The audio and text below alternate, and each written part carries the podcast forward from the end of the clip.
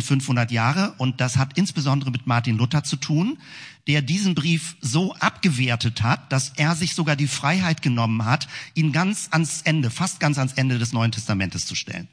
Also die Reihenfolge der biblischen Schriften ist nicht irgendwo festgelegt gewesen. Und Martin Luther hat nach 1500 Jahren Kirchengeschichte gesagt, ich bring mal den Jakobusbrief, weil ich habe den Eindruck, er trifft nicht so ganz, was Jesus wollte oder was in Christus verkündigt werden soll. Und deswegen baue ich ihn mal so ganz nach hinten ans Neue Testament. Die lutherische Reihenfolge ist inzwischen fast noch die einzige, die das Neue Testament so ordnet. Und ich zeige euch das gleich, wie es sonst anders gemacht wird. Aber all das hat damit zu tun, dass der Jakobusbrief irgendwie im schlechten Ruf ist. Dass man ihn seltener liest, dass man das Gefühl hat, es steht nicht so Wichtiges drin und dass er irgendwo unter ferner Liefen ist. Und um so ein bisschen miteinander warm zu werden, das ist jetzt nicht irgendwie eine hochgestochene Abfrage, würde ich gerne dich kurz mal fragen. Ich schreibe mal ein paar Stichpunkte hier auf. Ich habe ja im Vorwege rumgeschickt. Gut ist, wenn man sich den Brief vorher durchliest. Fünf Kapitel, gar nicht so lang. Wir haben das diese Woche gemacht. Also wer mitgelesen hat in unserem Bibelleseprogramm. Und was ist dir vom Jakobusbrief irgendwie als Stichwort in Erinnerung? Also wo würdest du sagen, hier ist so ein Stichwort, was ich mal hier vorne notieren kann. Was verbindest du mit dem Jakobusbrief? Also keine Testfrage, einfach nur wir sammeln ein bisschen, um so gedanklich warm zu werden. Ermahnung. Das hatten wir schon mal im Hebräerbrief, ja. Also das war, äh, macht was Mühsames. Und es stimmt, es sind erstaunlich viele Ermahnungen im Jakobusbrief drin. Anderes Stichwort. Glaube ohne Werke tot. Gott versucht nicht. Also Gott führt nicht in Versuchung wer, sag mal, ein bisschen sich in der christlichen Theologie auskennt, bei dem klingelt es sofort, warum beten wir denn das Vaterunser so? Ja, und führe uns nicht in Versuchung. Muss man das beten, dass Gott eigentlich in Versuchung führt? Der Jakobusbrief klärt das und sagt, ist falsch. Wir müssen eigentlich das Vaterunser anders beten. Und es gibt auch Initiativen, aber man kommt nicht gegen diese große Kirchengeschichte gegen an. Gott versucht nicht, hattest du gesagt. Oder führt uns nicht in Versuchung die Zunge. Es kommt ein großes Kapitel vor, die Schwierigkeit mit der Zunge. Also das Reden, unsere Worte, was unsere Worte anrichten können. Rechenschaft. Bisschen Platz habe ich noch. Habt ihr noch ein oder zwei Stichworte? Mhm. Sind Werke wichtig? Okay, nehmen wir das mal so. Ein Gefühl dafür, also so eine Mischung, sind Werke wichtig, da merken wir schon, Glaube ist die, der Reformationsslogan, allein durch Glauben. Stimmt der überhaupt? Würde der Jakobusbrief widersprechen? Rechenschaft, Zunge, die Problematik der Zunge. Gott versucht nicht. Die Frage nach der Versuchung. Also was macht Gott eigentlich mit uns? Glaube ohne Werke ist tot und eine Atmosphäre der Ermahnung. Das äh, trifft schon vieles total gut. Also wie der Jakobusbrief ist. Und ich möchte im ersten Teil jetzt dir einen gewissen Überblick geben, so mit ein bisschen Hintergrundinformation, dass wir den Jakobusbrief einordnen. Aber dann im zweiten Teil möchte ich dir einen Vorschlag machen, wie man den Jakobusbrief positiv lesen kann. Also was das Anliegen des Jakobusbriefes ist und dass wir ihn so ein bisschen aus diesem negativen Bild rausgelöst kriegen und merken, wie wertvoll der Jakobusbrief ist, auch wenn manches echt anstrengend ist zu lesen, weil der Jakobusbrief sehr deutliche Worte verwendet für Missstände in den Gemeinden. Das ist also mein Programm, was ich heute mit euch so vorhabe. Was ich mit dem Jakobusbrief verbinde, sind diese sechs Buchstaben, so ein Geheimcode. S-G-W-U-W-L. Hat irgendjemand eine Idee, was das bedeutet? So Gott will und wir leben. Denn das bezieht sich auf diese Bibelstelle, wo es darum geht, so zu warnen, dass wir so unsere Zukunft so wahnsinnig cool planen können und alles ganz genau im Griff haben. Also hier viertes Kapitel, Vers 13, wohl an nun, die ihr sagt, heute oder morgen wollen wir in die oder in die Stadt gehen, also so überhebliche Kaufleute und wollen ein Jahr dort zubringen und Handel treiben und Gewinn machen und wisst nicht, was morgen sein wird. Was ist euer Leben? Dunst seid ihr, der eine kleine Zeit bleibt und dann verschwindet. Dagegen sollt ihr sagen, wenn der Herr will, werden wir leben und dies oder das tun. Finde ich cool. Also das heißt jetzt nicht, dass man keine Vorsorge treiben darf und dass man keine Versicherung abschließen darf und dass man nicht mehr planen darf. Das meint es nicht. Es spricht gegen diese Überheblichkeit. Ich habe mein Leben im Griff und weiß ganz genau, was in der nächsten Zeit passiert und mache die Rechnung ohne Gott. Oder denke, das wird schon alles ganz sicher so sein. Also es geht um diese Überheblichkeit der Lebensplanung, als wüsste man alles ganz genau, wie man das steuern könnte. Und man kalkuliert nicht ein, dass nicht nur Schicksalsschläge möglich sind, aber dass Gott vielleicht auch eine andere Fügung für uns in unserem Leben hat. SGWUWL. Also wenn du einen Geheimcode haben willst, dann behalte den heute Morgen und alles andere sind jetzt Zusatzinfos. Starke Aussagen im Jakobusbrief ich habe mal drei Verse rausgegriffen, die äh, ich wertvoll finde, in jedem Fall in Erinnerung zu behalten. Alle gute Gabe, 1.17, und alle vollkommene Gabe kommt von oben herab, von dem Vater des Lichts. Das ist das Lied, Vater des Lichts. Das von Gott kommt alles und ihn ehren wir. Also es gab mal so eine Zeit, wo wir das sehr häufig gesungen haben, dieses Lied. Bei dem keine Veränderung ist, noch Wechsel von Licht und Finsternis. 1,22, so seid aber Täter des Wortes und nicht Hörer allein, sonst betrügt ihr euch selbst. Das bezieht sich auch schon dieses hier. Glaube ohne Werke ist tot. Und 5,16, bekennt also einander eure Sünden und betet füreinander, dass ihr gesund werdet. Des gerechten Gebet vermag viel, wenn es ernstlich ist. Aber wie gesagt, ich, du kannst das bei dir selbst überprüfen. Meine Vermutung ist, dass du den Jakobusbrief tendenziell eher selten gelesen hast, also wenn überhaupt.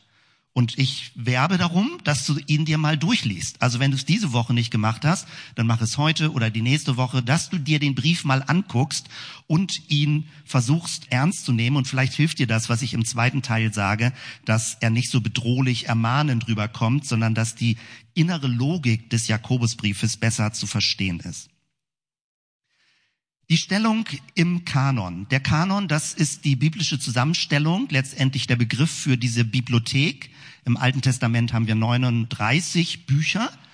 Wie eine Bibliothek, das ist nicht ein Buch, was von vorne nach hinten durchgeschrieben wurde, die Bibel. Und im Neuen Testament haben wir 27 Bücher, auch aus verschiedenen Epochen, verschiedene Hintergründe. Und dann ist das gewissermaßen kompiliert worden. Und das hat man dann im vierten Jahrhundert irgendwann Kanon genannt. Die Übersetzung ist Richtschnur. Also man hat Schriften zusammengestellt, die für die frühe Kirche bedeutsam und maßgebend wurden, an der sich die frühe Kirche orientiert hat. Und dann irgendwann bildete sich ein so stabiles Kompendium, wo man sagte, diese Schriften gehören dazu, diese Schriften gehören nicht dazu. Heutzutage können wir das uns ganz schwer vorstellen, weil es gab damals haufenweise Schriften. Es gab überall verschiedene Schriftfragmente und das, was auch unter esoterischen oder pseudepigraphen Schriften definiert wird, also dass andere Schreiber irgendwelche neuen Theorien entwickelt haben und die dann, wer schreiben konnte, aufgeschrieben haben. Und das war überhaupt nicht klar, welche Schriften letztendlich im Neuen Testament landen werden. Und der Jakobusbrief war noch bis ins zweite Jahrhundert umstritten ob er da wirklich reinkommt äh, und ist denn aber von der frühen Kirche gebraucht worden, weil der Eindruck entstanden ist, es stehen wichtige Dinge drin und deswegen lesen wir ihn heute auch mit im Neuen Testament. Und hier findest du die Auflistung, also der Bücher im Neuen Testament. Und hier machen die Bibeln einen Unterschied, je nachdem, welche Bibel du bei dir zu Hause hast. Die Lutherbibel sortiert den Hebräerbrief, der wird auch sehr kritisch gesehen, und den Jakobusbrief fast ganz ans Ende. Also Judas klingt so wie der, der Jesus verraten hat, der ist noch weiter am Ende. Das ist aber ein anderer Judas gewesen und trotzdem ganz nach hinten.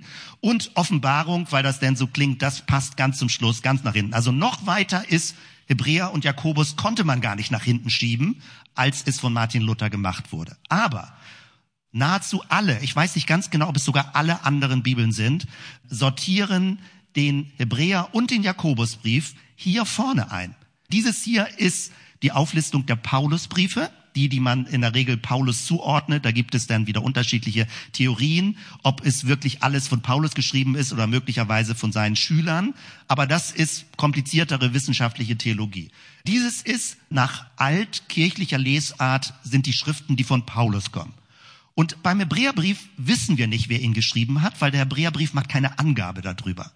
Und der Jakobusbrief ist auch ganz weit vorne letztendlich. Dann kommt erst der Petrusbrief, praktisch der Apostelbrief, Johannesbrief, auch Apostelbrief. Und dann kommen erst die anderen Sachen. Also wenn du diese Reihenfolge siehst, die ursprünglich, also von den, äh, von den griechischen Schriften zusammengestellt wurde, denkst du, ist doch interessant. Der Jakobusbrief scheint gar nicht so kritisch gesehen worden zu sein, wie wir das vielleicht in heutiger Zeit kennen. Und ich komme gleich dazu, warum er kritisch gesehen wird, aber dies nun mal zunächst einmal von der Reihenfolge. Wenn ich das so kurz sage, dann ist das auch immer mit kleiner Randbemerkung, versuche ich dir deutlich zu machen, die Bibel ist kein absolut, sage ich mal, festes Buch, wo man sagt, das ist die Bibel, hier steht es so drin, das ist die Ordnung, sondern die Bibel ist eine Bibliothek. Wenn du die alttestamentliche Bibel nimmst, also die hebräische Bibel, die ordnet die Schriften, die 39 Schriften des Alten Testamentes völlig anders als das Christentum. Da findest du dich in der Bibel gar nicht zurecht. Die fünf Bücher Mose sind vorne, aber dann gibt es eine ganz andere Sortierung danach. Und du denkst, hä, blätterst rum und denkst, wieso finde ich das nicht? Weil es ist völlig anders geordnet. Und allein wenn man das weiß, wird man ein bisschen vorsichtiger zu denken, hier steht das aber, das ist die Bibel. Weil es ist ein geschichtlicher Prozess, wo die frühe Kirche geguckt hat, was bekommt Bedeutung für die christliche Botschaft. Und das sind auch Menschen gewesen. Das heißt nicht, dass da machtpolitische Spiele hintersteckten. Das ist immer so negativ interpretiert. Formulier es mir jetzt mal positiv. Es sind Jünger Jesu gewesen. Es sind Jesus Schüler gewesen. Es ist die frühe Gemeinde gewesen, die danach gesucht hat, welche Botschaften, welche Verschriftlichung, welche Traditionen welche helfen dabei, den nächsten Generationen die Jesusbotschaft, die Christusbotschaft zu vermitteln? Und das ist ein Prozess gewesen. Und bis heute, also der Kanon ist abgeschlossen in diesem Sinne. Die katholische Kirche hat auch noch apokryphe Schriften dabei, die hatten eine größere Bibel. Aber bis heute lesen wir natürlich jetzt eine konkrete Bibel. Aber vom geschichtlichen Prozess ist das ein Ringen gewesen, wie die Botschaft aussieht. Und ich glaube, die Bibel bis heute ermutigt uns und fordert uns heraus, mit darüber nachzudenken, wie die Jesusbotschaft aussieht. Und nicht einfach nur stumpf und platt zu lesen, was da schwarz auf weiß steht. Es sind Übersetzungsprozesse, es sind verschiedene Worträume, die da sind. Also ich glaube, die Bibel ist dazu da, dich zum Mitdenken anzuregen und nicht, also ich formuliere es jetzt mal ungeschützt, nicht dich verblödet, indem du die Bibel liest, sondern die Bibel inspiriert dich, mitzudenken. Was ist die Jesusbotschaft? Und dafür brauchen wir die ganze Bibel und müssen sie auch gemeinsam lesen, weil es ist gar nicht so endgültig eindeutig. Es ist ein permanenter Neuinterpretationsprozess, wie es für die heutige Zeit gelebt und umgesetzt werden kann. Ich mache das ja gleich deutlich am Beispiel des Jakobusbriefes. Das haben wir also vor Augen und jetzt mal wirklich eine kleine Quizfrage. Ich will dich nicht in die Pfanne hauen und du musst auch nicht antworten, aber eine kleine Quizfrage. Wie viele Personen mit Namen Jakobus gibt es im Neuen Testament? Also kannst du für dich ja mal überlegen. Ich habe dir mal Vorschläge gemacht. Also wenn ich von Mehrzahl frage, ist es nicht nur ein Jakobus. Gab es zwei, gab es drei, gab es fünf, gab es sechs. Ich mache jetzt auch nicht den Telefonjoker und frage ab oder so, aber ich will dich nur mal mit reinbringen. Hast du schon mal überlegt, wie viele Jakobusse gibt es im Neuen Testament? Weil das ist ja die Frage, wer hat diesen Brief geschrieben? Wer war das? Und ich kann gleich schon jetzt sagen, wir wissen es nicht genau. Es gibt eine These, eine Hauptthese, wer den Jakobusbrief geschrieben hat, aber in letzter Konsequenz wissen wir es nicht. Denk mal für dich nach. Zwei, drei, fünf, wie viele Jakobus gibt es? Sechs. Die Antwort lautet, hm? Will jemand riskieren, eine Antwort zu sagen? Oder nee, lieber nicht. ich zeige euch mal einen Vers, wo schon mal verschiedene Jakobusse vorkommen. Da schlutzt man. Ja, also hier, Matthäus 3, Vers 16, die Jünger von Jesus, und er setzte die zwölf ein. Simon, also Petrus, ihm gab er den Namen Petrus, und Jakobus, den Sohn des Zebedäus, und Johannes, den Bruder des Jakobus, also zwei Geschwister, Jakobus, Johannes, die Donnersöhne, wie sie woanders genannt werden, das müssen, vermutlich waren es Zeloten, die ein bisschen militanter drauf waren, hatte Jesus in seinem Jüngerkreis und musste ihnen Friedensethik dann beibringen. Ihnen gab er den Namen Bonnererges, da steht es auch, das heißt Donnersöhne, und Andreas und Philippus und Bartholomäus und Matthäus und Thomas und noch ein Jakobus. Zwei Jakobusse bei den zwölf Jüngern. Die haben ja sogar dann immer diese Namensprobleme. Jesus sagt, Jakobus, komm mal her, und dann kamen die sich angeguckt und wussten nicht, wer gemeint war. Also zwei Jakobusse, der Sohn des Alpheus und Thaddäus und Simon Kanaanäus und Judas Iskariot. Und das ist der Judas, der ihn dann verriet. Zwei Jakobusse allein schon bei Jesus, direkt in seinem direkten Umfeld. Es gibt fünf Jakobusse im Neuen Testament.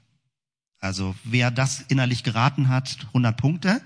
Ich zeige dir mal die verschiedenen Jakobusse, die man aus den neutestamentlichen Texten herausholt, also versucht zu eruieren. Was wir gerade hatten, war hier der Sohn des Zebedäus, Bruder des Johannes. Also Jakobus und Johannes, die hat Jesus vom Fischen geholt und das war ein Geschwisterpaar, die an mehreren Stellen im Neuen Testament erwähnt werden. Dann gibt es den Sohn des Alpheus, der auch ein Jünger Jesu war. Dann gibt es den Bruder von Jesus. Und in den Evangelien steht noch drin, dass alle seine Geschwister Jesus abgelehnt haben. Aber er hatte einen Bruder, der hieß Jakobus.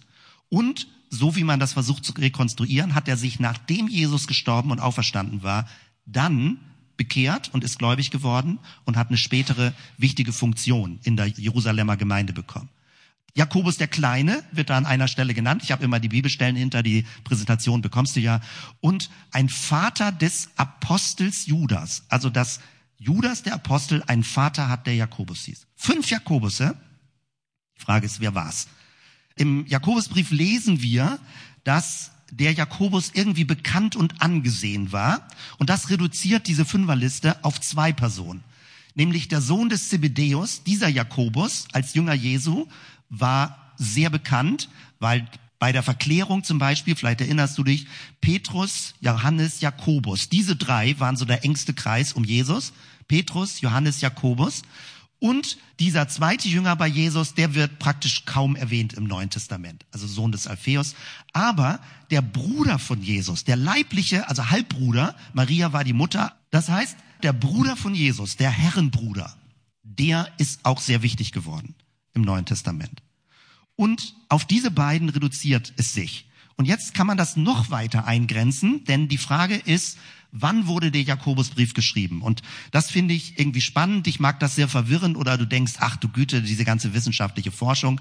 Die Spannbreite, wann der Jakobusbrief datiert wird, reicht von vor 50 nach Christus. Das heißt, er wäre noch früher geschrieben worden als die ersten Paulusbriefe. Dann wäre es die älteste Schrift im Neuen Testament. Das ist die eine Spannbreite, also die eine Seite. Und die andere Spannbreite, also die ganz weit auf der anderen sagen, der Jakobusbrief ist erst im zweiten Jahrhundert geschrieben worden.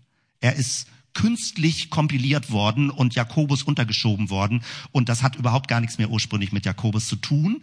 So eine Spannbreite hast du und die Ausleger sind sich nicht einig. Also es gibt Ausleger, die sagen, der ist ganz, ganz früh geschrieben worden in der frühen Christenheit. Deswegen ist er noch so tendenziell so gesetzlich, ja, also dass er auf Werkebetonung legt und so weiter. Aber dann kam Paulus und Paulus hat gesagt, nein, allein der Glaube. Also erst der Jakobus, deswegen wird die Reihenfolge, die Datierungsfrage ist so wichtig. War der Jakobusbrief zuerst und dann reagiert Paulus darauf, dass er sagt, nur ihr müsst rauskommen aus diesem Werkedenken oder war Paulus zuerst und reagiert später der Jakobusbrief auf Paulus?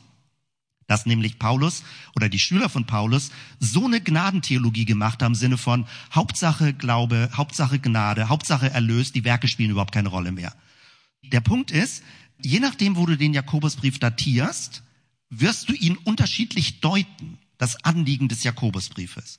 Also ist er zuerst in der frühen Christenheit geschrieben, dann war das so eine Grundlinie für die judenchristliche Gemeinde in Jerusalem, die wichtig war.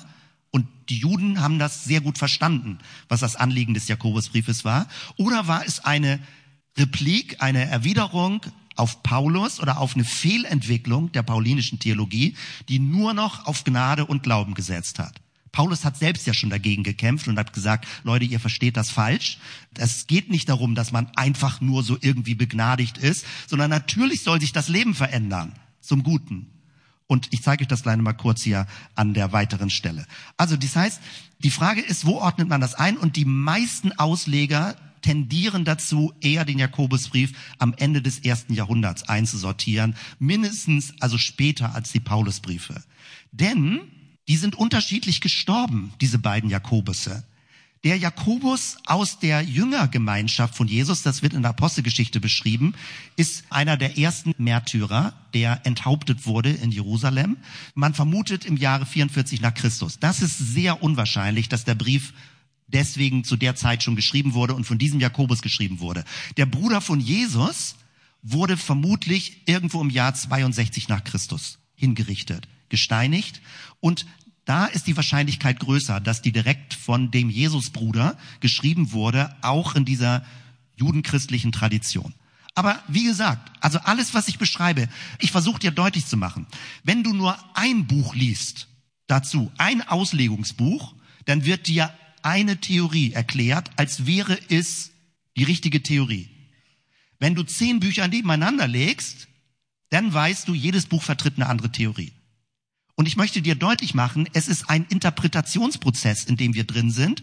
Und dieses Gefühl, eine richtige Antwort ist so gut wie immer falsch. Wenn Leute behaupten, es gibt eine richtige Antwort, bin ich super misstrauisch. Es gibt immer Varianten und die Bibel liefert uns Varianten und gerade der Jakobusbrief fordert uns auf, mitzudenken. Also das heißt, die Vermutung, vielleicht das oder wenn er noch später geschrieben ist, in der Tradition dieses Jakobus. Jetzt zeige ich dir das nochmal bei Paulus, dieser Disput, Glaube ohne Werke ist tot oder sind Werke überhaupt noch wichtig?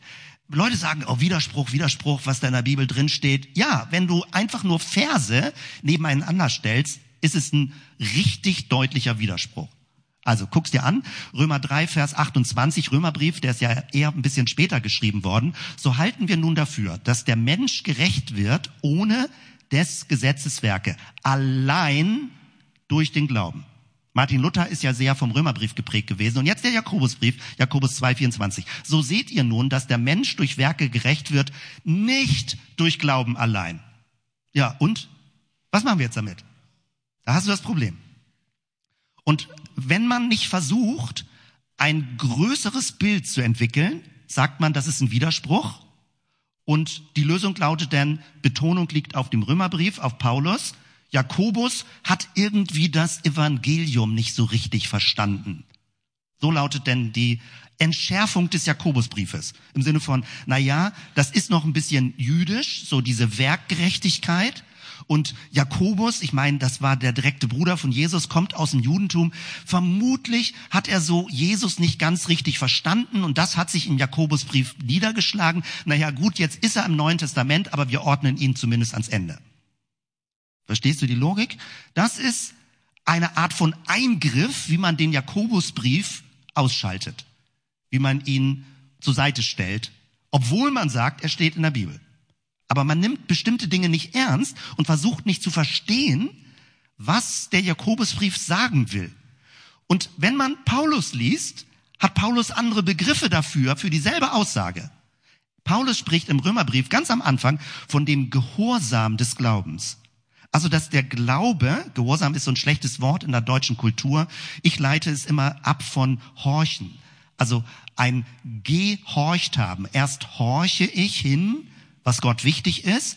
Und wenn ich hingehorcht habe, fange ich an zu handeln. Also Gehorsam ist nicht so was Blindes, sondern es ist ein Hinhorchen auf das, was Gott wichtig ist, damit ich aus diesem Horchen heraus handle.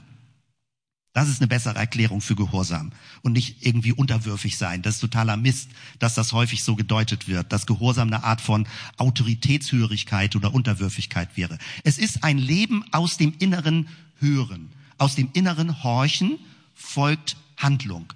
Und Paulus ist das wichtig. Er sagt, aus dem Glauben, dieser Verbindung zu Gott, dieser neuen Verbindung zu Gott, hast du ein inneres offenes Ohr, was Gott wichtig ist, was dann in Handlung hineinkommt. Und Paulus ist das wichtig. Er beschreibt es nur mit anderen Worten. Und auch im Galaterbrief, der eindeutig von Paulus ist, was die Forschungslage angeht, spricht er davon, es ist ein Glaube, der in der Liebe tätig wird. Also an der Stelle merkt man, der Widerspruch ist nicht wirklich da. Es sind nur unterschiedliche Zugänge und es wird unterschiedlich formuliert. Und doch muss man ein bisschen tiefer einsteigen, warum das Ganze eben Sinn macht und warum Jakobus bestimmte Dinge betont. Ich habe mal hier noch mal kurz, bevor ich gleich euch noch mal zum äh, weiteren Mitdenken gewinnen möchte, ich muss mal gerade in meine Notizen gucken, noch mal aufgeschrieben. Also Martin Luther, der Reformator, vielleicht hast du schon mal gehört, nennt den Jakobusbrief eine strohherne Epistel. Also praktisch ein Buch, was du auch verbrennen kannst. Ähm, also sowas wie Stroh, was irgendwie in den Ofen kommt, sagt, naja gut, steht im Neuen Testament, aber mh, hm, so, ja. Johannes Calvin der Reformator, ein bisschen jünger als Martin Luther, später auch geprägt den, den Calvinismus. Der Calvinismus ist später sehr extrem geworden an bestimmten Stellen, aber es ist häufig eine kirchengeschichtliche Entwicklung. Johannes Calvin als Reformator sagt, der Jakobusbrief, was völlig anderes, ist ein Sprudel vielfältiger Lehrunterweisung. Also eine Quelle für ganz viele Anregungen für das praktische Leben. Völlig andere Sicht des Jakobusbriefes. Und das finde ich gut in Erinnerung zu behalten, das Ganze so zu sehen und zu verstehen. Ich möchte dich für etwas gewinnen, eine kleine gedankliche Übung vor der Pause, nämlich, die lautet so. Zwei Fragen. Eine einfachere Frage. Was ist Heuchelei? Wiederum, also ich will niemanden abprüfen, testen, ich will dich nur zum Mitdenken bringen. Versuch mal kurz drüber nachzudenken was ist das Wesen von Heuchelei? Wie würdest du das Phänomen der Heuchelei mit anderen Worten beschreiben? Kurz mal eben nachdenken und dann kannst du gerne reinrufen. Ich versuche hier dann Notizen zu machen. Kurze Denkpause. Hier, erste Wortmeldung, bitte. Missstände, aber äh, ungleich das eigene Leben. Ich schreibe das mal so als Erinnerungsbrücke. Das ist ja schon auch eine Konkretion, bitte bewusste Täuschung, so tun als ob, Wasser predigen, Wein trinken. Was ist das Wesen von Heuchelei? Woran erkennt man Heuchelei oder woran spürt man Heuchelei? Es ist interessant, dass solche Slogans einfallen, ne? solche vorne hui, hinten fui. Mindestens das wirst du heute in Erinnerung behalten, ja. vorne hui, hinten fui. Unehrlichkeit. Falschheit, Doppelmoral. Ich muss jetzt hier ein bisschen so daneben schreiben. Doppelmoral. Also Doppelmoral bedeutet ja, man misst mit verschiedenen Standards. Unterschiedliche Standards oder von der Erscheinung. Also die Erscheinung ist anders als das innere, äh, die innere Haltung oder das Wesen. Also Doppelmoral. Also selbst besser darstellen, dastehen, selbst besser Vorteil erlangen. Also sich in gutes Licht rücken so ungefähr, obwohl da nichts drin ist, so dieses mehr ins Schaufenster stellen, als im Laden ist. Mehr Schein als Sein. Das ist auch so eine kurze, einprägsame Erinnerung. Das Spannende ist, also ich wusste ja nicht, was ihr antworten werdet. Ne? Das Spannende ist, wenn man diese Slogans oder diese Sprichwörter hat, merkt man, es scheint echt ein Problem gewesen zu sein, sonst wären diese Sprichwörter nicht entstanden. Die sind ja entstanden, um etwas auf den Punkt zu bringen. Finde ich total spannend. Also mehr Schein als Sein. Total gut. Ich habe eine zweite Frage. Also behalte das in Erinnerung. Denn ich würde euch gerne gewinnen, auch wirklich nur als Warmlaufphase, das noch ein bisschen konkreter zu denken. Eine kleine Murmelphase und dann sammeln wir hier vorne noch und dann gibt es Kaffee- und Kuchenpause. Die Frage lautet, wie und wo könnte sich Heuchelei im christlichen Kontext zeigen? Also jetzt geht's um Bereiche. Wo tritt das Phänomen Heuchelei auf in christlichen Gemeinden?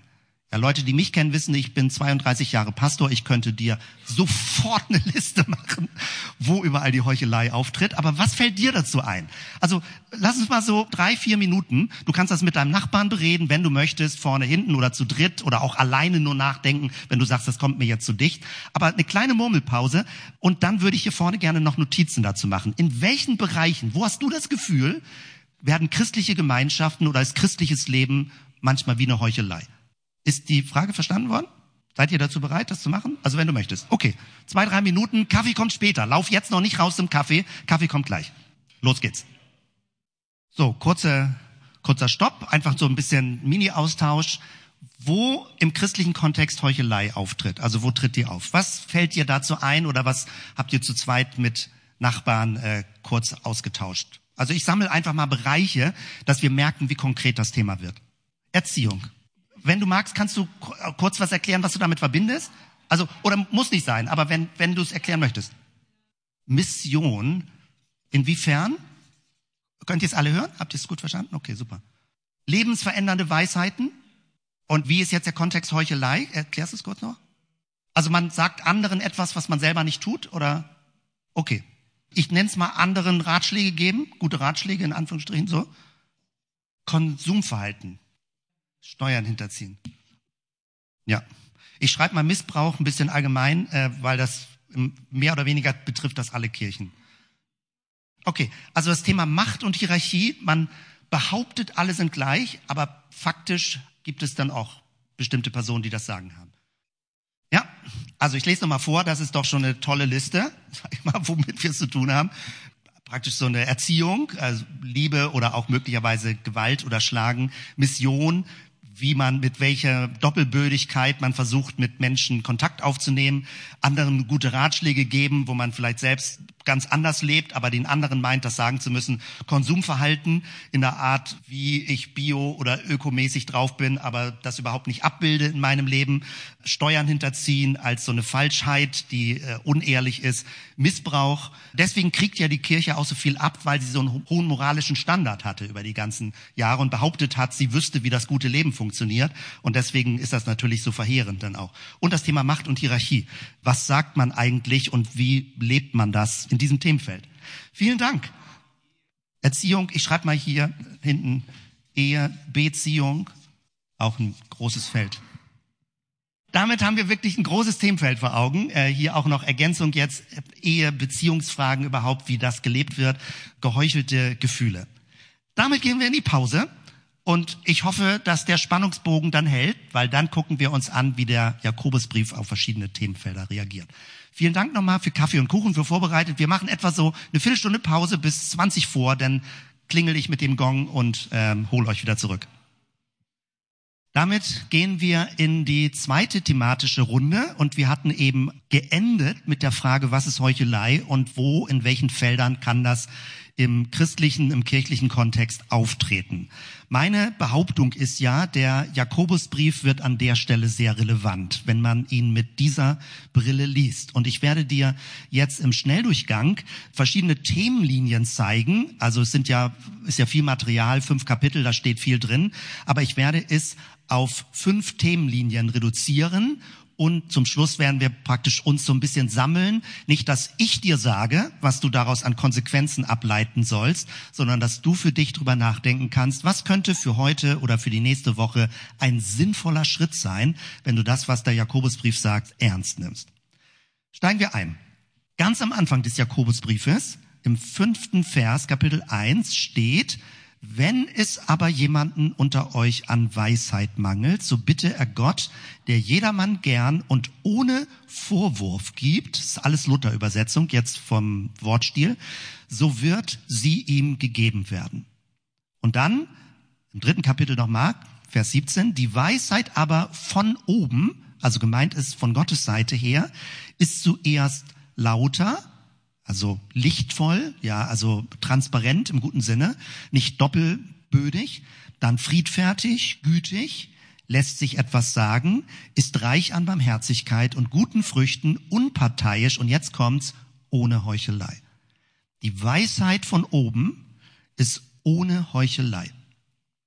Und wenn ich dir sage oder zeige, dass schon im fünften Vers, also nach der kurzen Einstieg äh, des Jakobusbriefes, im fünften Vers steht die große Überschrift, wenn es jemanden am Weisheit mangelt, dann bitte er Gott und Gott gibt gerne. Es ist ein Angebot. Also wir haben in Erinnerung, Jakobusbrief, es kommen viele Ermahnungen, aber damit startet es. Wenn du das Gefühl hast, du möchtest mehr Weisheit von oben haben, das wird nicht einfach so reingeschüttet in dein Leben, ungefragt, sondern dann bitte Gott, dass er dir mehr Weisheit gibt. Ich formuliere es mal persönlicher von mir. Als ich jung war und anfing in der Bibel zu lesen, habe ich, ich weiß nicht, ob da irgendjemand mir den Impuls gegeben hat oder ob ich selbst drauf gekommen bin, aber mein Eindruck war, wenn ich ernsthaft und interessiert und lernbereit die Bibel lese, werde ich ein weises Leben führen. Und ähm, ich finde auch die Lehre von Glauben und Gnade und Rechtfertigung und Vergebung ist alles gut, ist total wichtig im Neuen Testament, aber mich interessiert das Thema Weisheit. Insbesondere Lebensweisheit. Wie gestaltet man ein Leben, das ist vor Gott gut ist, also im guten Sinne. Aus der ganzen, ich will jetzt nicht nur auf dem Luthertum rumhacken, so meine ich das nicht, aber aus einer gewissen reformatorisch-lutherischen Tradition wird der Mensch so schlecht gemacht, dass er Sünder ist, dass er völlig verdorben ist, dass er nur Gottes Gnade braucht und ohne Gottes Gnade geht gar nichts. Wenn du das konsequent zu Ende denkst, kannst du das Thema Weisheit beiseite schieben. Weil Weisheit klingt so wie, wir bemühen uns, ein gutes, sinnvolles, stimmiges Leben in einer sehr komplexen Welt zu leben. Da wird damit gerechnet, dass der Mensch mitdenken kann. Das Thema Weisheit bedeutet, dass du lernst, Dinge zu differenzieren, dass du lernst, in komplexen Zusammenhängen zu denken, dass du dir Dinge nicht zu simpel und einfach machst, so im Schwarz-Weiß-Muster. Weisheit funktioniert nicht schwarz-weiß. Weisheit hat ganz viele Zwischentöne, hat ganz viel mit Kontext zu tun, mit einem Gespür für Resonanz, was beim anderen abläuft, mit Empathie. Weisheit hat ganz viel mit einer Art von Gespür zu Menschen, zur Natur, zur Umwelt zu tun. Und wenn du eine Theologie hast, die den Menschen so schlecht redet, dass er eigentlich nur um Gnade wimmern kann, ich übertreibe jetzt mal sehr zugespitzt, dann erwartest du ja auch gar nichts, dass du ein sinnvolles Leben führen kannst. Und dann bist du sehr anfällig für Leute, die behaupten, dass Gott ihnen gesagt hat, was du tun sollst. Du wirst sehr anfällig dafür, wenn du das Thema Weisheit nicht ernst nimmst. Weisheit bedeutet, Gott rechnet damit, dass du mitdenkst und dass du verstehst, wo das Problem ist und dass du Verlängerung und Ableitung treffen kannst, damit du etwas veränderst zum Guten. Das heißt, wenn wir den Jakobusbrief unter der Überschrift lesen, es geht um Weisheit und nicht, er will gegen Paulus das sagen, weil er das blöd findet und er muss Paulus korrigieren, weil er Paulus irgendwie nicht gut fand und mit den Werken und das hat Paulus alles falsch gemacht. Also wenn wir ihn nicht als Kampfschrift lesen, den Jakobusbrief, sondern relativ unabhängig von Paulus, als jemand, der aus der jüdischen Geschichte kommt, der mit Jesus vertraut war, so wie Jesus irdisch war, wenn es der Herrenbruder war, also der Bruder von Jesus, aber auch wie Jesus gelehrt hat, weil der Jakobusbrief nimmt ganz viel Bezug auf die Bergpredigt, ganz viel Rückbezüge auf direkte Jesusworte. Wenn wir den Jakobusbrief so lesen, dass er eine Lehre von Jesus unter der Überschrift der Weisheit den Gemeinden beibringen möchte, bekommt der Jakobusbrief eine völlig andere Bedeutung, eine gute Bedeutung, eine positive Bedeutung. Denn es geht um Vollkommenheit. Das kann ich jetzt nicht lange ausführen, aber Jesus spricht davon, dass wir vollkommen werden sollen. Und das Blöde ist, ich formuliere es nur kurz, also ohne, ich kann immer nur so kurze Notizen machen. Das Blöde ist, dass wir unter dem Wort Vollkommenheit in der deutschen Sprache Perfektion verstehen. Das ist das große Missverständnis. Vollkommen im Sinne von etwas ist fehlerfrei. Aber der hebräische Begriff Vollkommenheit hat überhaupt nichts mit Fehlerfreiheit zu tun. Gar nichts. Du kannst Fehler haben und doch vollkommen sein. Wie passt das zusammen? Das Wort vollkommen, und es ist noch ein bisschen in der deutschen Sprache drin, hat mit Vollsein zu tun, mit vollständig sein. Das Wort Vollkommenheit bedeutet ganz sein.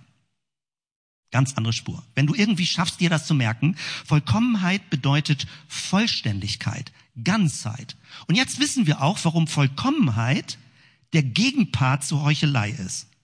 Denn Heuchelei ist Spaltung.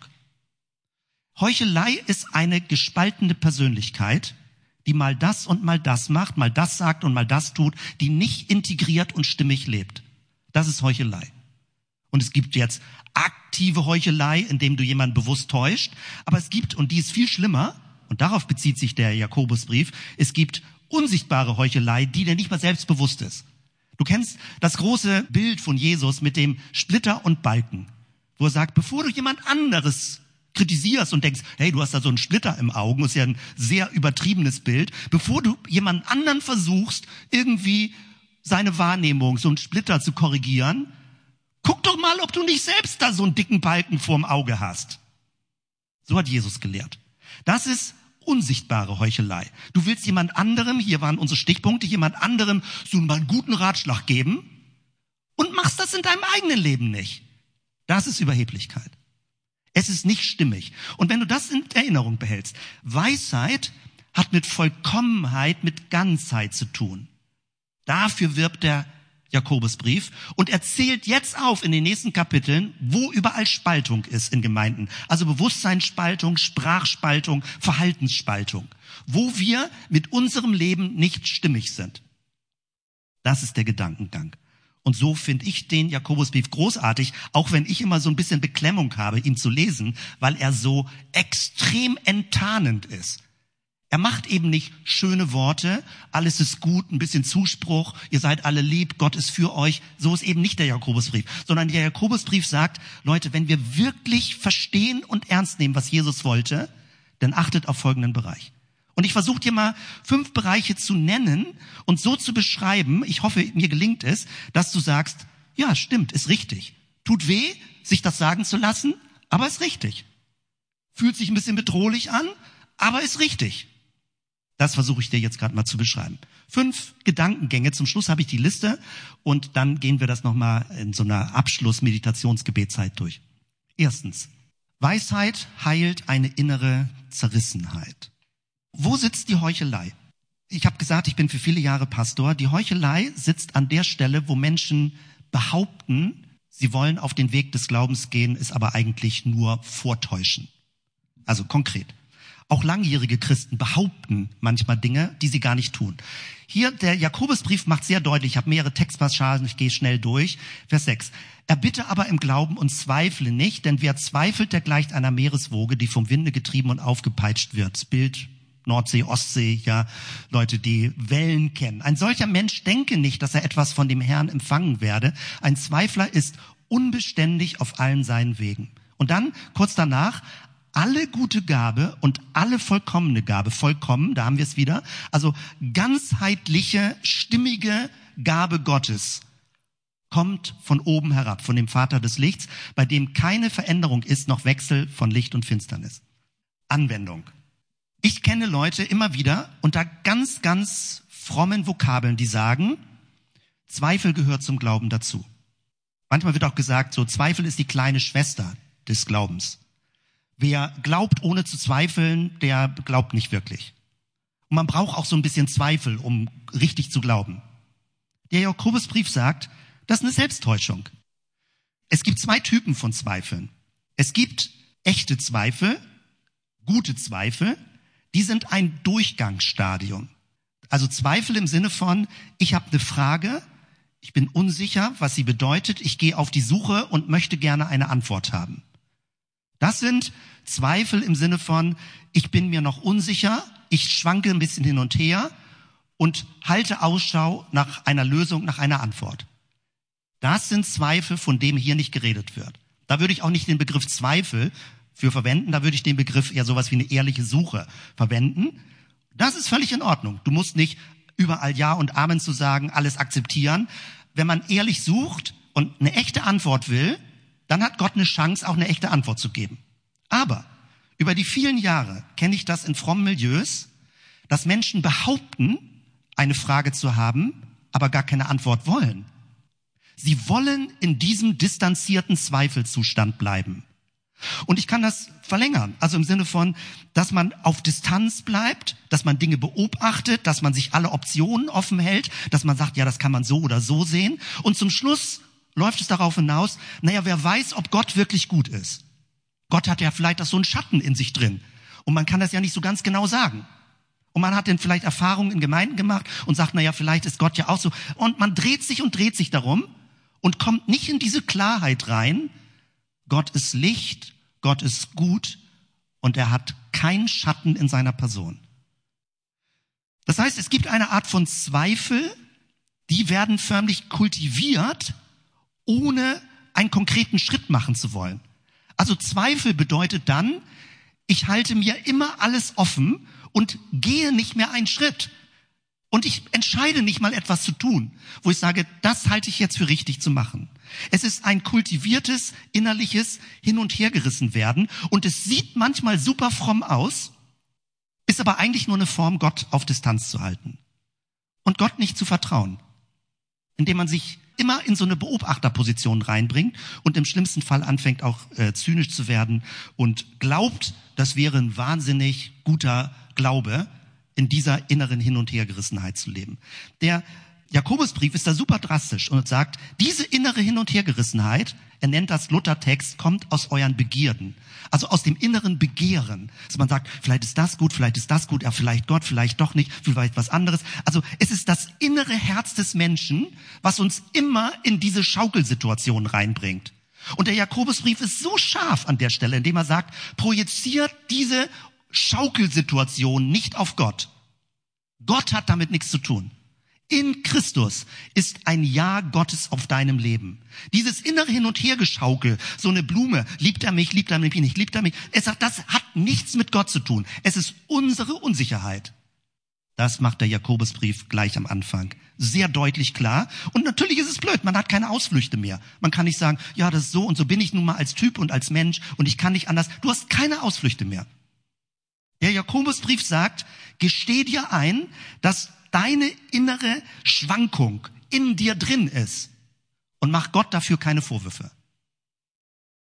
Das heißt, die Heuchelei besteht darin, zu behaupten, dass man gerne Gott vertrauen möchte, zu behaupten, dass man gerne mehr glauben würde, zu behaupten, dass man gerne ein weises Leben möchte, aber insgeheim es gar nicht zu wollen. Das ist die Heuchelei. Und mit dieser steigt der Jakobusbrief ein. Punkt zwei. Weisheit bringt Glauben zur Anwendung. Hier drei Verse äh, aus dem Zusammenhang, äh, es ist ein längerer Abschnitt, 1, 22 noch seid aber Täter des Wortes und nicht Hörer allein, sonst betrügt ihr euch selbst. 2,14, was hilft's, Brüder und Schwestern, wenn jemand sagt, er habe Glauben und hat doch keine Werke? 2,17, so ist auch Glaube, wenn er nicht Werke hat, tot in sich selber. Also sehr deutlich, ja. Das ist das, wo Leuten, die den Römerbrief mit Glaube allein, also ganz hoch setzen, da gehen einem die Nackenhaare hoch, dass solche Texte im Jakobusbrief drinstehen. Wo ist das Problem? Das Problem ist, der Begriff Glaube ist ja nicht geschützt. Jeder kann ja irgendwie den so anwenden. Ich glaube an Gott. Oder ich bin auch gläubig. Oder ich bin in einer gläubigen Familie aufgewachsen. Oder irgendwie so. Jeder kann das ja verwenden und definiert das für sich, wie er es haben möchte. Jakobus macht klar, ein Glaube, der nicht in die Konkretion, in eine veränderte Lebensführung hineinführt, ist kein Glaube. Es ist eingebildet. Es ist ein selbst sich vorheucheln, dass man gläubig wäre. Auch denkt man, ach du Güte, das ist ja bedrohlich. Und sofort hat man die Reflexe, sage ich mal, wenn man diese Angst vor Werkgerechtigkeit hat, hat man sofort diese Reflexe. Heißt das jetzt, Gott will Leistung von mir? Heißt das jetzt, Gott ist nicht zufrieden mit mir? Heißt das jetzt, ich kann zu Gott nicht kommen, wie ich bin? Heißt das jetzt, die Gnade ist nicht vollumfänglich? Alles falsch, darum geht's doch gar nicht. Es geht darum, dass Menschen, die 30 Jahre oder 17 Jahre oder 5 Jahre oder 2 Jahre Christen sind, sich nicht ausruhen im Sinne von, ah, Gott ist schon mit allen zufrieden, alles easy peasy, Gott möchte, dass du ein weises und gutes Leben führst. Und er wird dir dabei helfen. Es geht nicht darum, fehlerfrei und perfekt zu sein. Es geht darum, wirklich lernen zu wollen. Darum geht es. Und Gottesdienste sind nicht dazu da, dir immer Nettigkeiten zu sagen. Also ich meine, ich sowieso, ich habe da keine Lust jetzt, sage ich mal, der Botschafter zu sein. Ich versuche den Jakobusbrief auszulegen. Und es gibt Gründe, warum der Jakobusbrief nicht gemocht wird, weil er Dinge so klar anspricht. Und ich finde es auch ein bisschen unangenehm, drüber zu predigen, aber ich gebe mein Bestes. Das heißt, die Heuchelei besteht darin, wenn du dir Glauben einbildest, der nirgendwo sichtbar zu Konsequenzen führt. Dann ist es geheuchelter Glaube. Und wiederum, ich bin jahrelang Pastor, ich kenne Leute, die so wahnsinnig fromme Sprüche machen und wo du mit Händen greifen kannst dass sich in ihrem Leben nichts in diesem Sinne verändert. Und dann sage ich, denke ich, ich, ich weiß, wie ich bin an vielen Stellen angeeckt, denke ich eher inzwischen, ich sage, halt doch einfach dein Sabbel. Bevor du nicht auch nur ansatzweise Interesse hast, das, was du anderen Kluges sagst, in deinem Leben umzusetzen, halt dein Sabbel. Es nervt. Und das heißt jetzt nicht, du musst super perfekt sein, damit du irgendjemand anders mal einen Ratschlag geben kannst. Darum geht's nicht. Wenn du von Jesus lernen möchtest, wenn du ihm folgst, wenn du sagst, Herr, ich brauche Weisheit, hilf mir, Weisheit von oben, wenn du betest, ich möchte ein weises Leben führen, ist alles im grünen Bereich. Du bist dann auf einem Lernweg. Und als Lernender kannst du auch durchaus mal jemandem sagen, einen Hinweis geben, wo man jemanden unterstützen kann. Aber du kommst nie in die Atmosphäre von Überheblichkeit rein, wenn du selbst ein Lernender bleibst. Weisheit hält dich immer demütig, weil wenn du wirklich weise wirst, weißt du, was du alles nicht weißt. Menschen, die wirklich weise werden, die ich vor Augen habe in meinem Leben, auch als ich früher jung war, habe ich das Gefühl, die sind so schlicht, so demütig, so positiv einfach, nicht naiv und doof, positiv einfach und so vorsichtig in ihrem Auftreten, dass sie nicht irgendwie tam tam tam, so gefälligst musst du das machen. Ich rede ja jetzt relativ direktiv hier vorne. Die Weisheit kann sehr klar sein, aber sie ist trotzdem gewinnend. Sie vernichtet Menschen nicht. Und wenn eine Gnadentheologie Menschen als Sünder vernichtet, dann ist es manchmal nicht hilfreich. In der lutherischen Theologie, damals in der Reformation, war das wichtig, weil man kam aus einem katholischen Hintergrund mit viel Leistungs- und Werkgerechtigkeit. Und es war wirklich eine erlösende Botschaft von Martin Luther aus Glauben, aus Gnaden, dass du nicht vor Gott etwas leisten musst. Das war eine Erlösungsbotschaft. Aber schon in den ersten Jahren der Reformation, deswegen sind unter anderem auch die Täufer entstanden, die Täuferbewegung. Schon in den ersten Jahren der Reformation haben Leute sich auf diesem Verständnis ausgeruht und haben gesagt, ach, wenn ich noch ein bisschen mehr sündige, wenn ich noch ein bisschen mehr in heutiger Sprache rumheuchel, wenn ich noch ein bisschen mehr Gespaltenheit an den Tag lege, dann wirkt die Gnade noch umso mehr.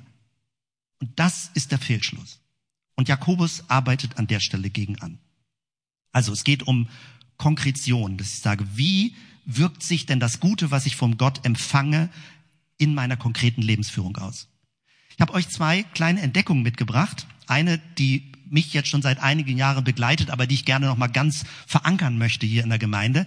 Vielleicht kennst du dieses Gleichnis vom Hausbau. Ja, in der Bergpredigt ganz zum Schluss, da wird davon gesprochen, ein kluger Mann baut sein Haus auf Fels es war auf Fels gegründet und das hält stand, wenn der Platzregen kommt und ein törichter Mann baut sein Haus auf Sand und das wird weggeschwemmt, wenn so ein Regensturm kommt.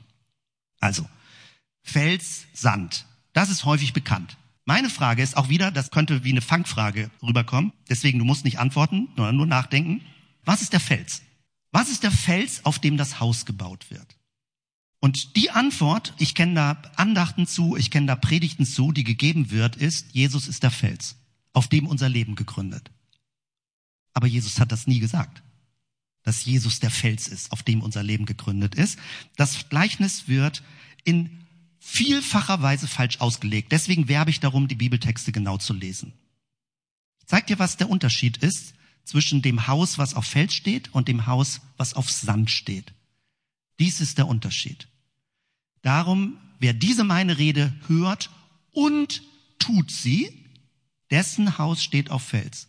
Und dann unten, denn wer dieser meine Rede hört und tut sie nicht, dessen Haus steht auf Sand. Der Unterschied zwischen Fels und Sand ist, ob du nur hörst oder ob du auch tust. Ob du theoretisch glaubst oder ob es in eine Anwendung kommt. Das heißt, die Felshaftigkeit deines Lebens entsteht, indem du handlungsorientiert Christ bist. Das war jetzt sehr kurz und sehr kompakt. Also das Gefühl, ich glaube irgendwie an Jesus und niemand sieht irgendwelche positiven Konsequenzen in deinem Leben, ist reine Einbildung. Ist ganz scharf formuliert eine fromme Irrlehre. Zu denken, dass man so ganz still im Herzen einfach nur glaubt, ohne dass man es merkt, dass deine Sprache sauberer wird, dass du ehrlicher mit Menschen bist, dass man dir besser vertrauen kann, dass du umsichtiger und rücksichtsvoller wirst, ohne dass man das an irgendeiner Stelle merkt, ist ein rein theoretisch eingebildeter Glaube. Und er nützt dir gar nichts. Wenn du dir auch noch einbildest, dass durch diesen Glauben du in den Himmel kommst, ohne dass in irgendeiner Weise was zum Guten wird in dieser Welt, dann bist du falsch unterrichtet worden. So, ich glaube, schärfer kann ich das gar nicht sagen, als ich es eben gesagt habe. Jesus redet an vielen Stellen vom Hören und Tun.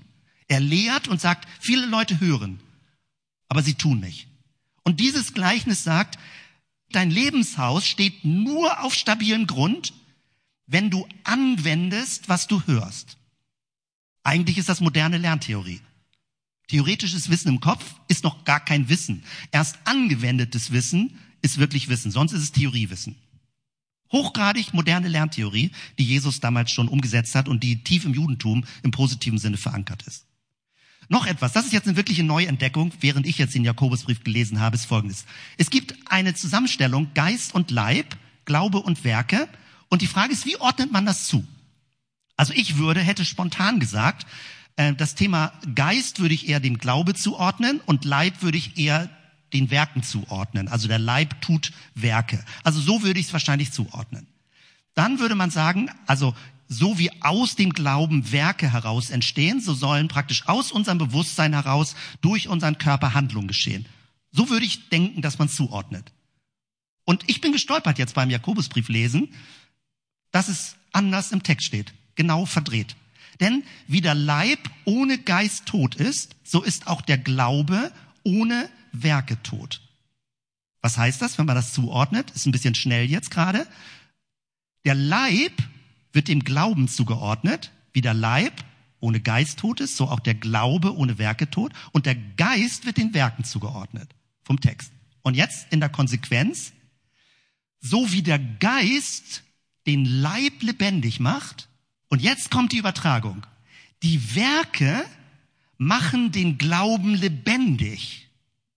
Und ohne Werke, der Begriff Werk ist falsch. Lass uns lieber Wirken sagen. Oder eine Art von Wirken, von Output, von, von Handlungsorientierung. Werke hat so einen schlechten Klang bekommen in unserer deutschen Sprache. Aber der Glaube ohne Werke ist wie ein toter Körper ohne Geist. Ich bin da so drüber gestolpert. Ich dachte, das ist ja schräg. Habe ich noch nie gelesen. Aber so macht es Sinn. So fängt es an zusammenzupassen. Der Glaube ist eigentlich das Gefäß wie der Körper, aus dem heraus etwas geschieht. Der Glaube führt zu einer Wirkung, zu einer guten Wirkung, weil Gott uns verändert von innen her. So wie der Geist den Leib belebt. Vielleicht so cool. Also kleiner Exkurs, äh, Entdeckung von mir. Gehen wir noch andere Sachen durch, die auch, glaube ich, relativ schnell einsichtig sind. Drittens, Weisheit zügelt die Zunge. Denn das ist ein Feld, wo ganz schnell Spaltung zu merken ist. Jemand redet mit einer doppelten Zunge. Ich kann das überhaupt nicht gut haben, sowas. Ich habe ja viel mit Sprache zu tun. Also für mich, ich gebe mein Bestes. Also man scheitert immer und man merkt auch innerlich, wenn man irgendwie was falsch gemacht hat. Aber ich gebe mein Bestes, dass meine Sprache klar ist, aber nicht böse ist oder verletzend, kann immer mal passieren. Aber ich arbeite sehr an meiner Sprache und ich habe eine sehr hohe Ethik, wie ich meine Sprache verwende. Denn ich weiß umgekehrt, wie super leicht es ist, toxisch zu reden. Kleine zynische Bemerkungen zu machen, kleine Randbemerkungen, etwas in ein anderes Licht zu rücken, kleine Seitenbemerkungen, die jemanden anderen kritisch dastehen lässt, hinterm Rücken einen kleinen Spruch zu machen. Es ist so leicht, giftig mit der Sprache zu sein. Und du kannst gar nicht von außen kontrolliert werden. Weil es kann ja nie jemand da sein, der sagt, bitte hör auf, dieses Wort zu sagen. Bitte hör auf, das über jemanden zu sagen. Dann fühlst du dich ja wie so ein Hündchen gegängelt. Es braucht eine innere Ethik, dass deine Zunge Gutes und Wahrheit sagt. Das heißt nicht, du musst immer nett und, und blubber blasen. Also es gibt ja eine Art von blubberiger Heuchelei. Also wenn du permanent Komplimente machst, die gar keine sind oder irgendwie Sprüche raushaust, als wäre alles super blumig und du innerlich eigentlich ganz anders fühlst. Es geht um eine Stimmigkeit, dass du deine Sprache verwendest, die zu dir passt, die nicht übertreibt, womit du dich wohlfühlst mit deiner Sprache, aber dass du nicht doppelzüngig bist. Nicht mal das sagst und mal das sagst. Das heißt, man muss ein ganz kleines bisschen differenzieren mir läuft die Zeit weg an der Stelle, aber damit es nicht falsch verstanden wird, denn es kann unterschiedliche Kontexte geben, wo man Dinge verschieden beschreibt und erklärt. Es ist kontextabhängig, auch was man manchmal an sensiblen Informationen sagt. Aber es braucht eine innere Ethik, dass du die Zunge nicht negativ verwendest. Und hier wird sie verglichen mit einem kleinen Ruder an einem Schiff, was ein ganzes Schiff steuern kann, oder mit einem kleinen Feuer, was einen ganzen Wald entzünden kann. Wenn du in einer Gemeinschaft zwei, drei, vier, fünf, mehr Leute brauchst du nicht, hast, die giftig reden, geht die ganze Gemeinschaft kaputt. Wenn du in einer Zellgruppe jemanden hast, der nicht vertraulich mit Infos umgeht und irgendwo hinterm Rücken anfängt giftig zu reden, zerstört er die Zellgruppe. Und es geht. Und ich habe das so häufig erlebt. Und es nützt nichts, dass ich das von hier vorne predige oder irgendwie Appelle ablasse, wenn du es nicht selbst als weise Ethik, als Weisheit von oben versuchst umzusetzen. Aus einem Mund kommt Loben und Fluchen. Das soll nicht so sein, meine Brüder und Schwestern. Dass aus demselben Mund Gutes und Lichtvolles kommt und Dreckiges und Böses kommt. Mich hat das damals gelehrt, aufzuhören. Ich habe sowieso nie Schimpfwörter verwendet, aber keine Schimpfwörter zu verwenden. Also man kann es manchmal sagen, wenn es in den Kontext reinpasst, aber nicht als Lebenspraxis. Also es geht nicht darum, dass Dinge verboten sind zu sagen. Du kannst auch ironisch sein, du kannst auch bestimmte Dinge sagen, wenn der Kontext stimmt. Aber Sprache ist so sensibel, du kannst mit Sprache Menschen vernichten. Dafür braucht es eine Sensibilität. Und ich glaube, wir sind eine Gemeinschaft, die da positiv, sage ich mal, die Resonanz spürt und sich bemüht, das auch zu tun. Also ich predige euch ja nicht etwas, was noch nicht da ist, sondern ich möchte euch zeigen, wie der Jakobusbrief uns hilft, das wirklich auch so voranzubringen und diese Werte auch ernst zu nehmen. Etwas Viertes, ich überspringe das gerade, weil da mehr Sachen denn auch draufstehen. Die Weisheit macht keine Statusunterschiede. Schon in Kapitel 2 kommt, frei von allem Ansehen der Person. Wenn also jemand, hier wird es mit Reichen und Armen gemacht, wenn jemand reinkommt und einen Ring hat und einen schönen Mantel und eine tolle Frisur, komm nach vorne, du bist bestimmt ein Spender für die Gemeinde und man, Leute wird hofiert und er kriegt extra viel Kuchen beispielsweise, ja, und so. Das ist der Mist. Und sowas gibt es in Gemeinden. Ich kenne in Gemeinden, dass wir Leute, die viel Geld spenden, mehr Ansehen und Einfluss haben. Das ist falsch. Und umgekehrt Menschen, die ein bisschen ärmlichere Verhältnisse haben, nicht ernst genommen werden. Es ist falsch. Das heißt nicht, dass die Gemeinde schafft, alle Statusunterschiede aufzulösen. Das ist nicht der Punkt. Aber es geht darum, dass man nicht überheblich ist, dass man nicht runterguckt auf Leute, dass man nicht meint, ach die, die kriegen das ja nie hin, sondern dass Gemeinde eine Gemeinschaft wird, wo jeder mit aller Unterschiedlichkeit willkommen ist und dazugehören kann. Und letzter Punkt.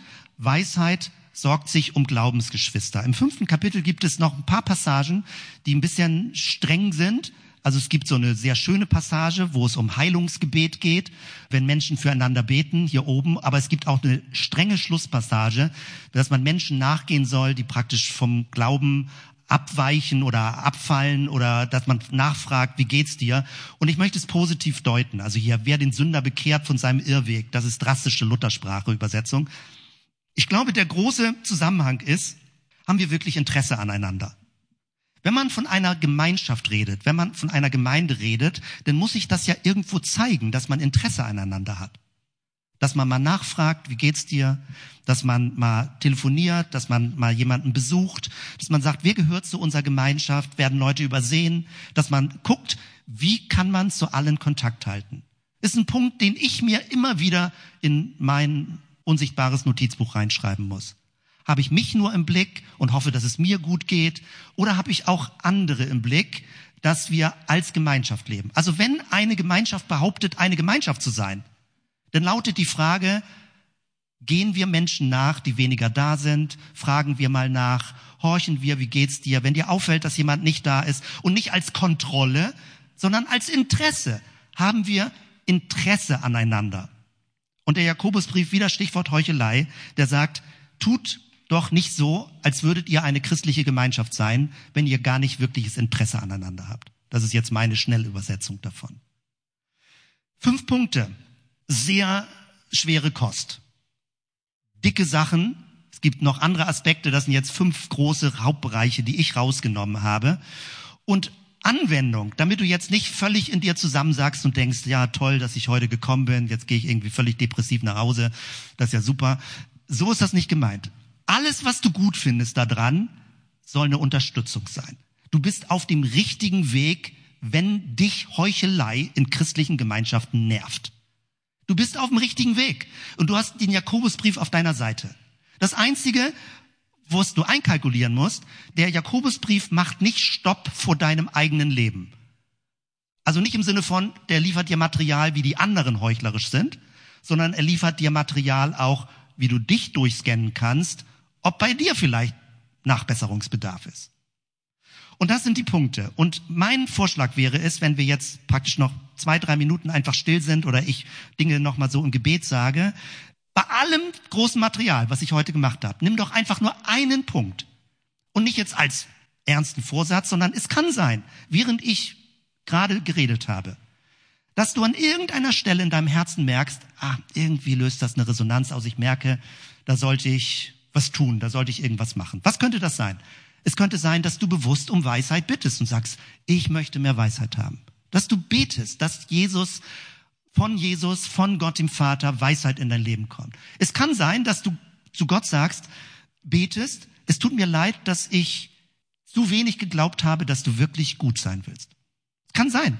Dann ist das sowas wie ein Bußgebet im guten Sinne, im Sinne von, es tut mir leid, dass ich dir nicht vertraue, dass du gut bist, dass du Licht bist und dass ich meine Erfahrungen, negativen Erfahrungen immer auf dich projiziere. Es kann sein, dass du irgendwo einen Gedanken hast, wie du was anwenden möchtest im Glauben. Und das sind ja riesig viele Felder, die möglich sein. Es kann sein, dass dir irgendwo in Erinnerung ist, wo du deine Zunge wirklich unglücklich verwendet hast. Vielleicht musst du dich entschuldigen, vielleicht musst du was erklären. Tu's. Lass es nicht auf sich beruhen, sondern wenn du einen Impuls hast, mach du das. Es kann sein, dass du Menschen nicht gleich behandelst und dass du merkst, du hast Menschen abgewertet. Änder das, wenn dir was Konkretes vor Augen ist. Oder wenn dir heute Morgen irgendwas in Erinnerung ist, dass du denkst, ich müsste mal nachfragen bei jemandem, wie geht's dir oder Interesse zeigen, tu's. Und fühl dich jetzt nicht erdrückt von dieser langen Liste, sondern behalte nur einen Punkt. Der einzige Punkt, worum es geht, ist, dass dein Glaube nicht theoretisch bleibt, sondern irgendwo zu einer Handlung wird. Und die sieht bei jedem völlig unterschiedlich aus, bei dir und bei mir.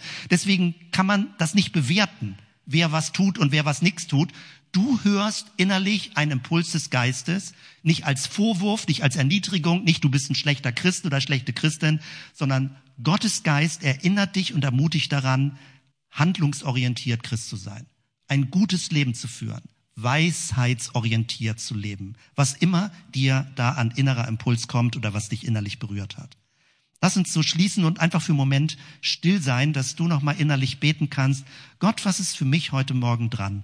Was ist die eine Sache, die du mir heute sagen möchtest, wo ich tätig werden sollte? Jesus, danke für alle Schriften im Neuen Testament. Für die, die uns so deutlich ermutigen und auch die, die schon auf dieser Grundlage, dass wir vor dir angenommen sind, gewollt sind, auch ein paar ernste Dinge sagen. Gerade auch wenn sie vielleicht zutreffen, dass Dinge ausgesprochen werden und wir auch lernen, uns Dinge sagen zu lassen. Danke, Herr, für alle Weisheit in meinem Leben, alles, was von dir kommt, alles, was ich nicht selber mir hätte ausdenken können, sondern wo dein Geist eine weisheitliche Sicht des Lebens gibt, ein stimmiges Leben, ein Glaube, der irgendwie vor dir Bestand hat, der irgendwie stimmig ist, der nicht irgendwie so luftblasenmäßig eingebildet ist. Danke für unser Leben, dass wir wirksam sein können in dieser Welt, und dass dein Geist durch uns wirkt und dass wir als deine, als deine Menschen, als deine Botschafter, als deine geliebten Kinder in dieser Welt leben können. Danke dafür. Lass uns so doch zusammen aufstehen und um den Segen Gottes bitten. Die Gnade unseres Herrn Jesus Christus und die Liebe Gottes des Vaters und die Gemeinschaft des Heiligen Geistes sei mit uns allen. Amen.